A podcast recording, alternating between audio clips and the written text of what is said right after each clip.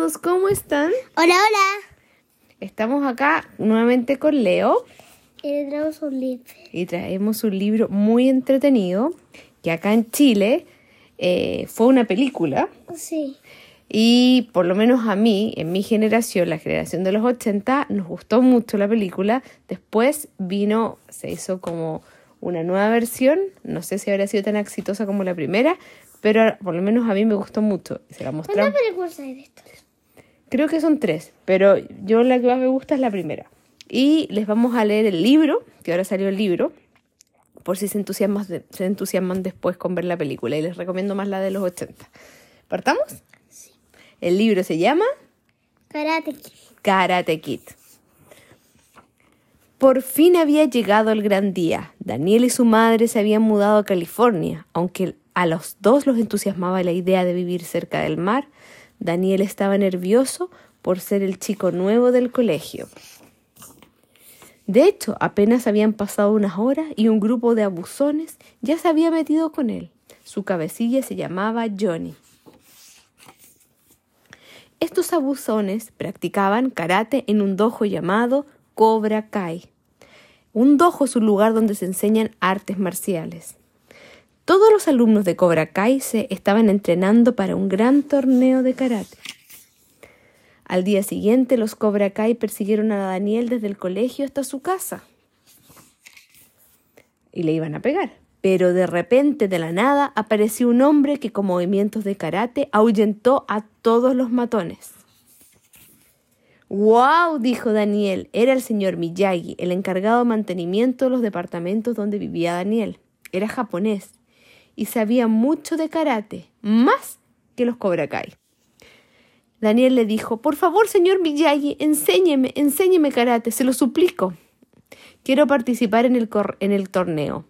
Si derroto a Johnny, dejará de meterse conmigo. Y el señor Miyagi dijo, prometo enseñarte karate, si tú prometes aprender. Ese día el señor Miyagi se convirtió en el sensei de Daniel. Sensei es una palabra japonesa que significa maestro. Al día siguiente Daniel acudió a la casa del señor Miyagi. Estaba ansioso por aprender karate. Antes de comenzar, el señor Miyagi le regaló una bandada especial, que se la puso, es como un pañuelo que se pone en la cabeza. Después le dijo a Daniel, hay que pesca un cubo con agua, una esponja, y le pidió que lavara todos los autos que estaban aparcados o estacionados eh, y también que los encerara. Ponerle cera para que queden brillantes. Y le dijo, dar cera, mano derecha, pulir cera, mano izquierda, dar cera, pulir. O sea, que hiciera un círculo con la mano izquierda, un círculo con la mano derecha. Y él lo hizo así, no estaba tan contento, pero lo hizo, ¿no es cierto? Daniel trabajó muy duro todo el día hasta que se puso el sol. Finalmente, todos los coches quedaron, los coches o autos quedaron impecables, relucientes. Pero había trabajado tanto, tanto durante el día que al final no se quedó a entrenar. Al día siguiente el señor Miyagi le dio dos lijas. Derecha círculo, izquierda círculo. Inhala y exhala aire. Daniel trabajó muy duro todo el día hasta que se puso el sol. Finalmente toda la plataforma, ese piso, estaba lijado. Pero había trabajado tanto durante el día que no se quedó a entrenar. ¡Chuta! ¿Qué pasaba? Daniel se despertó tan ansioso, cansado. Quizás ahora sí por fin el señor Miyagi le va a enseñar karate. Pero en lugar de eso le dio una brocha y un cubo de pintura. Muñeca para arriba, muñeca para abajo. Pinceladas largas y dobla las rodillas. Nuevamente Daniel trabajó muy duro durante todo el día hasta que se puso el sol. Finalmente había pintado toda la casa, pero se sentía frustrado. De hecho, mira cómo está Mal. enojado. Quería aprender karate, no estaba, estaba haciendo puras tonteras durante el día, dijo. Y se enojó con el señor Miyagi y lo miró. Estoy cansado de hacer las puras cosas aburridas. ¿Por qué no me enseñas karate? No he aprendido nada. En ese momento, el señor Miyagi va y le pega un puño. ¿Y Daniel qué hace? mueve la mano en círculo, como cuando había empezado a limpiar los autos. Ah, Cuando le ponía, le ponía cera a los autos para que bri- brillara. Al enseñarle a Daniel, eh, eso había enseñado karate y no se había dado cuenta Daniel. Después le pegó una patada, pero Daniel lo bloqueó con el mismo movimiento que había ocupado para limpiar el piso. Después le pegó en la cara, pero Daniel lo bloqueó con el movimiento que había ocupado para pintar la pared.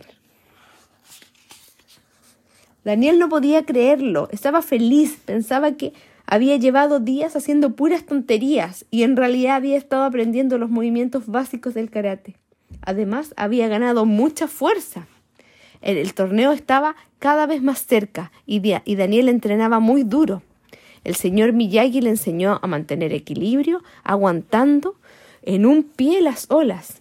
El equilibrio es clave y muy bueno para el karate. El señor Miyagi le enseñó un movimiento especial llamado la grulla. Daniel practicaba mientras mantenía equilibrio en un bote. También le enseñó que el karate no consiste en pelear, sino en equilibrio y disciplina, tanto en el cuerpo como en la mente. ¿No es cierto? Daniel se dio cuenta que el señor Miyagi estaba siempre intentando cazar moscas con palitos. Un día le preguntó por qué. Un hombre que coja las moscas con un palito puede conseguirlo todo. Daniel lo intentó ¡eh! y cazó una mosca. El señor Miyagi lo miró enojado y le dijo, "Mm, tuviste suerte principiante. Finalmente llegó el día del torneo. El señor Miyagi le regaló un kimono muy especial, como el que ocupas tú, ¿viste? El kimono es eso, el traje karate. Daniel estaba muy nervioso. La mayoría de los participantes eran más grandes que, que él y todos de cinturón negro. ¿Qué cinturón eres tú? Eh, blanco. ¿Con? Ari. blanco con amarillo. Pero Daniel ganó otro combate tras otro combate. Simplemente se imaginaba que estaba de nuevo en la casa del señor Miyagi haciendo las cosas que había hecho. Limpiar los autos, pintar la ¿Por qué? pared, porque se imaginaba eso. Iba derrotando a cada uno de los participantes. El combate final era contra Johnny, el líder de los Cobra Kai. Daniel consiguió dos puntos Johnny consiguió dos puntos. Chuta, estaban empatados. El siguiente punto determinaría al ganador del torneo. Daniel se sostuvo en un solo pie, cerró los ojos e imaginó que estaba en la barca en cuando practicaba en el mar. Encontró el equilibrio, inhaló, exhaló y pegó la patada final. Y fue el vencedor del torneo. Te lo has ganado, le felicitó Johnny mientras le daba el trofeo. No podía haber hecho nada sin mi sensei, dijo Daniel. Y colorín colorado, Este cuento se acaba. ¿te gustó? ¿Sí? La película es muy buena, les recomendamos que vean la que está con el señor Miyagi. ¿Y Y la dos qué? Ya sé. ¿Tú, la 2, es que no me acuerdo mucho de la 2, pero ¿Te acuerdas un poco? es que la 2 creo que él viaja a Japón. ¿Y qué hace? No me acuerdo mucho, pero me acuerdo de la. Es que no me acuerdo, sino es que no quería inventar. Oye, ¿te gustó? ¿Y, y, y qué es lo importante del karate? ¿Quién viaja, él o él? Los dos, creo. No me acuerdo. ¿Qué es lo importante del karate? Oye, ¿Saber técnicas? sí, pero aparte de eso, Los cinturones. los cinturones, pero aparte de eso, Eh, No sé. el karate no es para pelear, ¿no es cierto? Ajá. Eso lo sabe cualquiera. No, no sé si cualquiera. El karate no es para pelear, es para defenderse en caso de. Es una filosofía de vida. Meditas, cuando tú vas a karate meditan y tienen muchas cosas que son muy importantes, que mucho más importantes que aprendas que, el- que en el fondo pelear, ¿ya? Yo.